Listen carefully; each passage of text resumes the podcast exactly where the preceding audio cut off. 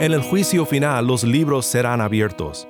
Imagínate una biblioteca infinita y cada página de cada libro graba todo lo que has hecho en esta vida, cada pensamiento, cada hecho, bueno o malo. Creo que nos haría temblar pensar que todo lo que hemos hecho podría ser descubierto, y debe de hacernos temblar, porque así será. Pero hay otro libro, el libro de la vida del Cordero, y lo importante es que tu nombre sea hallado en ese libro por fe en Cristo, tu nombre está escrito en este libro y esto será tu redención.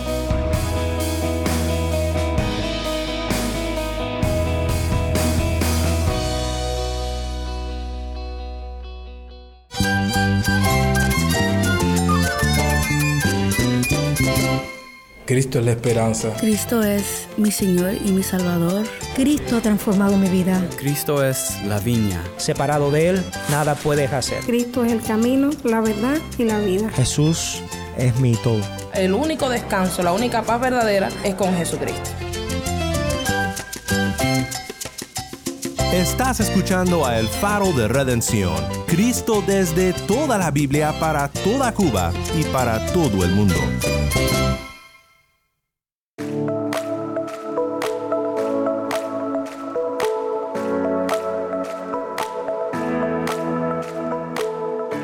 Hola, soy el pastor Daniel Warren. Gracias por acompañarme aquí en el faro. Estamos en una serie titulada Apocalipsis, la develación de Jesús.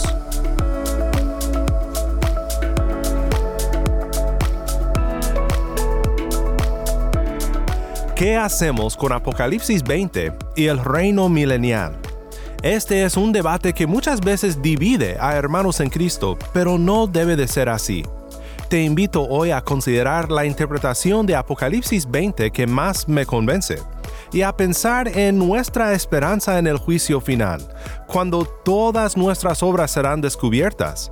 ¿Habrá esperanza para pecadores como nosotros? Si tienes una Biblia, busca Apocalipsis 20 y quédate conmigo para ver a Cristo en su palabra.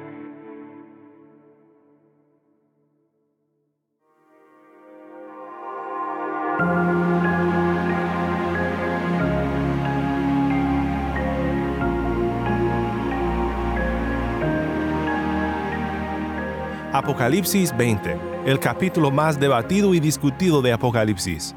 Para algunos, la interpretación de este capítulo es tan importante que antes de leer un comentario sobre el libro, investigan sobre cómo el intérprete trata este capítulo. De este capítulo surgen las reconocidas posturas escatológicas, premilenialismo, postmilenialismo y amilenialismo. Y como dije al comenzar este estudio, yo pienso que creyentes en Cristo y hermanos en la fe pueden estar en desacuerdo sobre la interpretación de Apocalipsis y pueden tener diferencias escatológicas y aún así permanecer unidos como hermanos. No hay que volvernos enemigos por la escatología.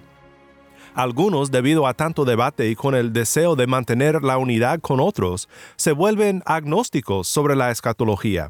Dicen que lo único que importa es que Cristo volverá, será victorioso, y eso es suficiente. Aplaudo la intención, pero pienso que no es la manera correcta de tratar el asunto. Como intérpretes de la palabra, y todo creyente es un intérprete, debemos de hacer el intento de cuidadosamente entender y aplicar la palabra. Y esto requiere que tomemos una postura sobre un pasaje como Apocalipsis, una postura humilde, pero firme, porque la palabra de Dios lo merece, y eso glorifica a nuestro Señor. Así que hoy te quiero explicar qué es lo que pienso sobre este pasaje y cómo encaja con la perspectiva que hemos presentado sobre Apocalipsis. Escuchemos ahora la primera parte de la lectura en Apocalipsis 20, 1 al 6. Vi entonces a un ángel que descendía del cielo, con la llave del abismo y una gran cadena en su mano. El ángel prendió al dragón, la serpiente antigua, que es el diablo y Satanás, y lo ató por mil años lo arrojó al abismo y lo encerró y puso un sello sobre él para que no engañara más a las naciones, hasta que se cumplieran los mil años. Después de esto debe ser desatado por un poco de tiempo. También vi tronos, y se sentaron sobre ellos los que se les concedió autoridad para juzgar, y vi las almas de los que habían sido decapitados por causa del testimonio de Jesús y de la palabra de Dios, y a los que no habían adorado a la bestia ni a su imagen, ni habían recibido la marca sobre su frente ni sobre su mano, volvieron a la vida y reinaron con Cristo por mil años. Esta es la primera resurrección. Los demás muertos no volvieron a la vida hasta que se cumplieron los mil años. Bienaventurado y santo es el que tiene parte en la primera resurrección. La muerte segunda no tiene poder sobre estos, sino que serán sacerdotes de Dios y de Cristo y reinarán con Él por mil años.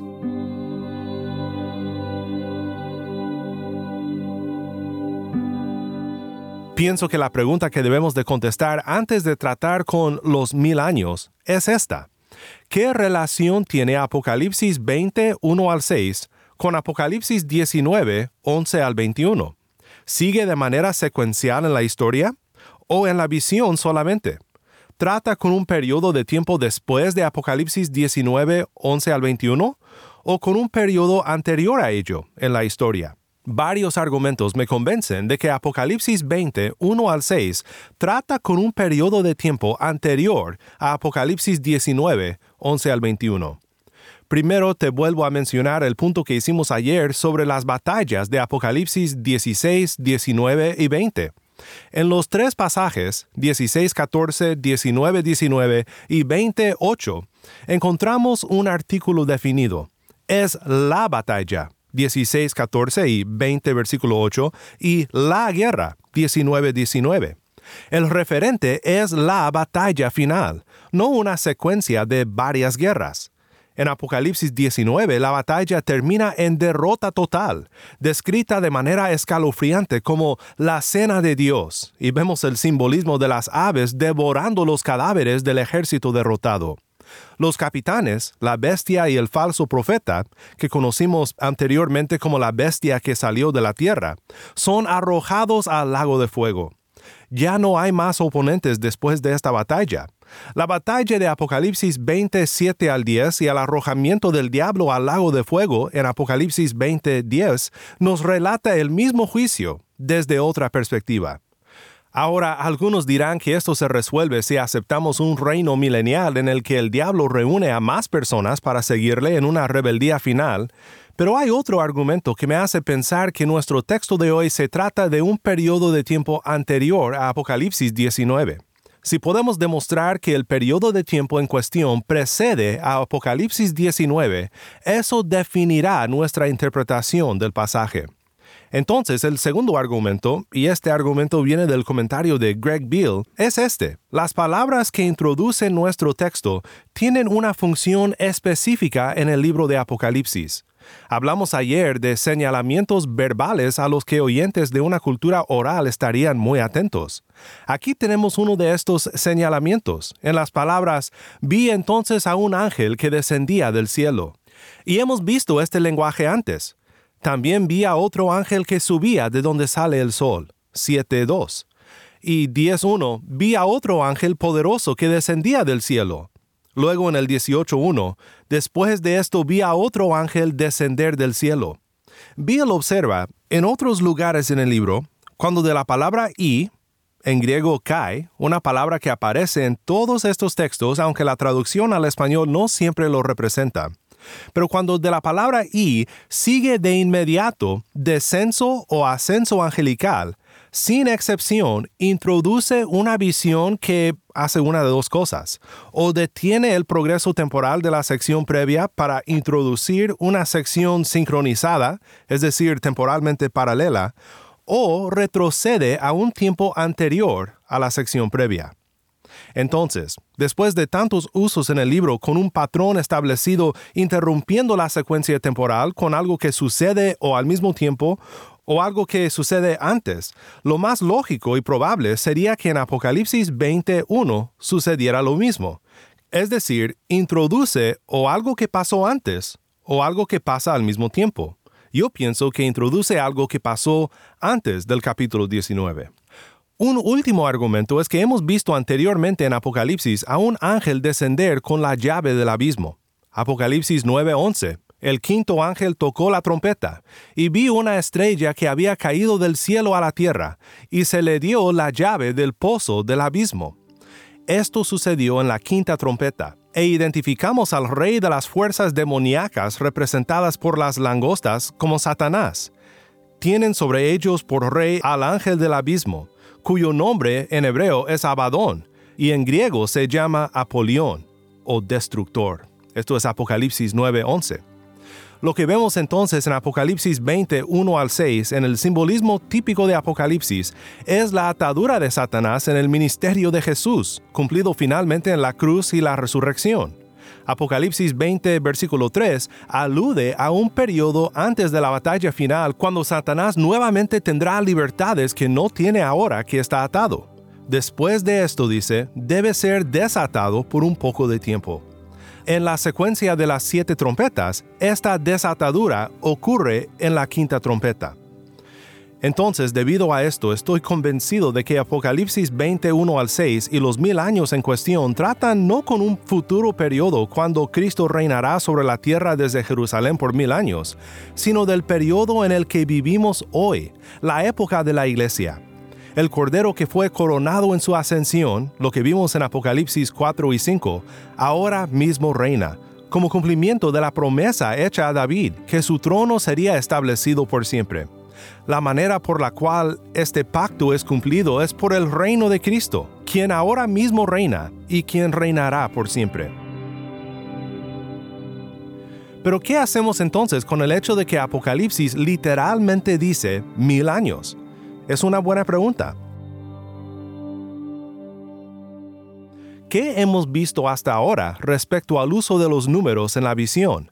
Hemos visto que sin excepción los números son simbólicos. 7, 4, 12, 144 mil, 10. Todos los números han evidenciado un simbolismo consistente. Respecto a los mil años, me gusta mucho la sugerencia de Meredith Klein. Él sugiere que debemos de recordar la carta a la iglesia en Sardis, en Apocalipsis 2. Cristo dice, no temas lo que estás por sufrir. Yo te digo que el diablo echará a algunos de ustedes en la cárcel para que sean probados, y tendrán tribulación por diez días. Sé fiel hasta la muerte, y yo te daré la corona de la vida. Klein nota que los 10 días de tribulación y los mil años de Apocalipsis 20 están relacionadas. Klein dice, la intensificación de 10 a 1000 junto con el alargamiento de días a años puede sugerir que la tribulación presente momentánea produce una gloria mucho más grande para ser experimentada aún en el estado intermediario, es decir, el estado del creyente después de la muerte y antes de la resurrección. La primera resurrección, según Klein, y estoy de acuerdo, es irónica.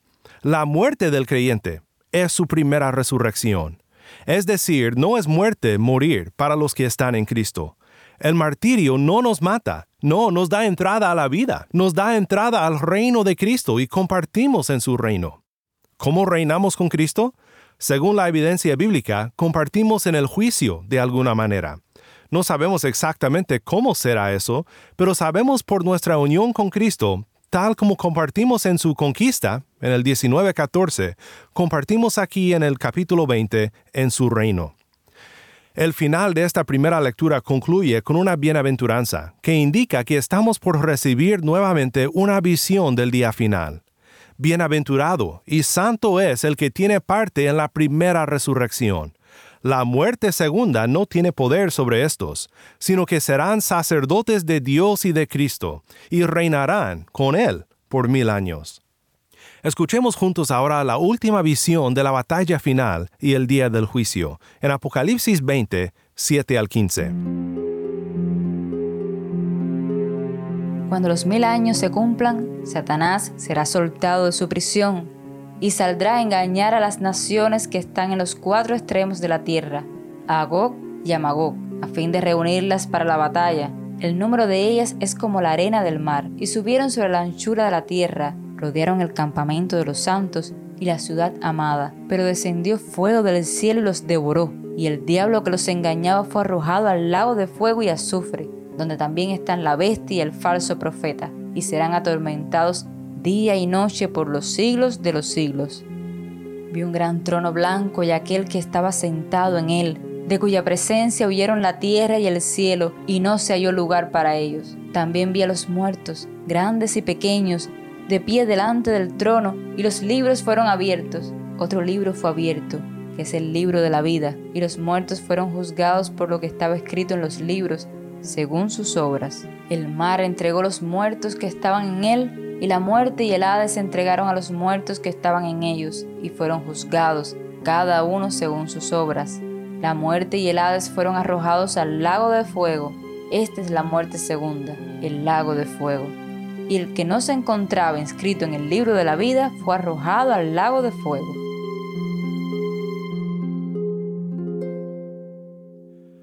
Gog y Magog, lenguaje de Ezequiel, que como los comentaristas observan, provee simbolismo apto para describir la batalla final alusiones a Ezequiel en tanto Apocalipsis 19 como en Apocalipsis 20 apoyan nuestra conclusión de que estamos viendo la misma batalla en ambos pasajes. El simbolismo de esta representación de la batalla final es devastador, pero descendió fuego del cielo, dice, y los devoró, y el diablo que los engañaba fue arrojado al lago de fuego y azufre, donde también están la bestia y el falso profeta y serán atormentados día y noche por los siglos de los siglos. Victoria inmediata. Tuvimos un preestreno, un corto, de este día en Apocalipsis 8, donde dice, otro ángel vino y se paró ante el altar con un incensario de oro, y se le dio mucho incienso para que lo añadiera a las oraciones de todos los santos sobre el altar de oro que estaba delante del trono. De la mano del ángel subió ante Dios el humo del incienso con las oraciones de los santos. Después el ángel tomó el incensario, lo llenó con el fuego del altar y lo arrojó a la tierra. Y hubo truenos, ruidos, relámpagos y un terremoto. Recuerda que el quinto sello nos reveló a los mártires clamando por vindicación ante el altar, venganza sobre sus enemigos. Apocalipsis 8 nos reveló que aunque la oración de los mártires en el capítulo 6 fue respondida con un llamado a la paciencia, su oración sería contestada. Los juicios parciales durante este siglo solo son un preludio al juicio final, cuando finalmente todos nuestros enemigos serán derrotados y destinados a la perdición. Esto debe de dar consuelo a los que sufren la persecución durante estos días turbulentos de tribulación y debe de animarnos a perseverar. Dios traerá justicia. También debe de hacer a todos correr a Cristo antes de que sea demasiado tarde. Los que mantienen su fe en Cristo, los que perseveran porque el sello de Dios está puesto sobre ellos, estos compartirán en la primera resurrección, vivirán aunque mueran, y la segunda muerte, el juicio final, no podrá tocarlos. En el juicio final los libros serán abiertos. Imagínate una biblioteca infinita, y cada página de cada libro graba todo lo que has hecho en esta vida. ¿Quisieras que tus amigos pudieran leer estas páginas? ¿Tus hijos o tu marido? Todo lo que has hecho, cada pensamiento, cada hecho, bueno o malo. Creo que nos haría temblar pensar que todo lo que hemos hecho podría ser descubierto, y debe de hacernos temblar porque así será. Pero hay otro libro, el libro de la vida del Cordero. A un lado de la pila de libros que graban lo bueno y lo malo que has hecho, se abrirá otro libro. Y lo importante es que tu nombre sea hallado en ese libro. Por fe en Cristo, tu nombre está escrito en este libro y esto será tu redención. Pero si no está escrito allí, si no has puesto tu fe en Cristo, si no has huido de tus pecados, entonces no hay esperanzas para ti. Creo que las últimas palabras del pastor y teólogo presbiteriano escocés David Dixon son muy apropiados al final de este episodio. Dixon exclamó, He tomado todas mis buenas obras y todas mis malas obras, y las he arrojado en una pila ante el Señor, y he huido de ambas al Señor Jesucristo, y en Él tengo dulce paz.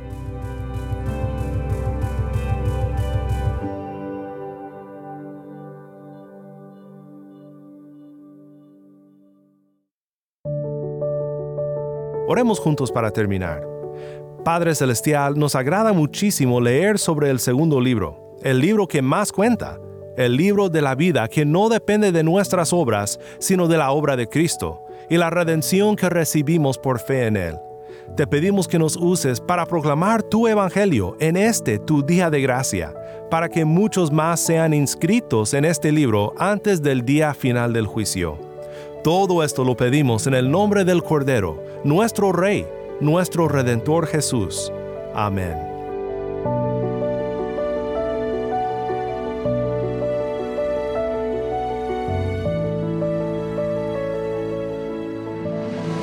El Faro de Redención como programa radial fue ideado para Cuba, pero ha crecido a un nivel global y si estás en sintonía fuera de Cuba, te agradezco por pasar estos tiempos con nosotros estudiando temas que nos fortalecen en nuestro caminar cristiano.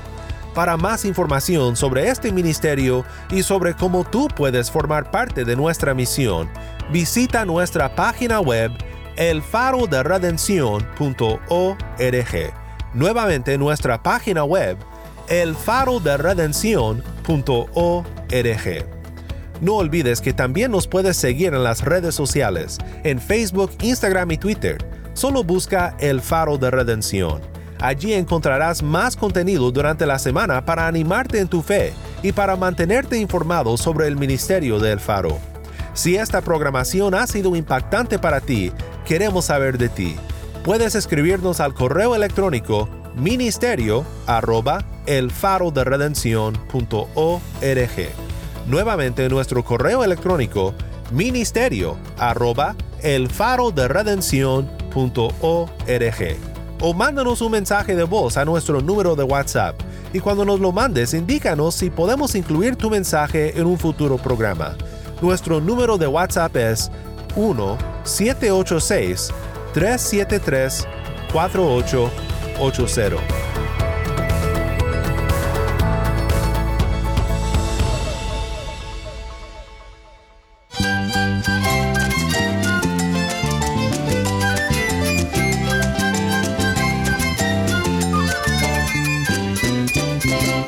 Soy el pastor Daniel Warren. Te invito a que me acompañes mañana en esta serie Apocalipsis, la develación de Jesús la luz de Cristo desde toda la Biblia, para toda Cuba y para todo el mundo, aquí en el faro de redención.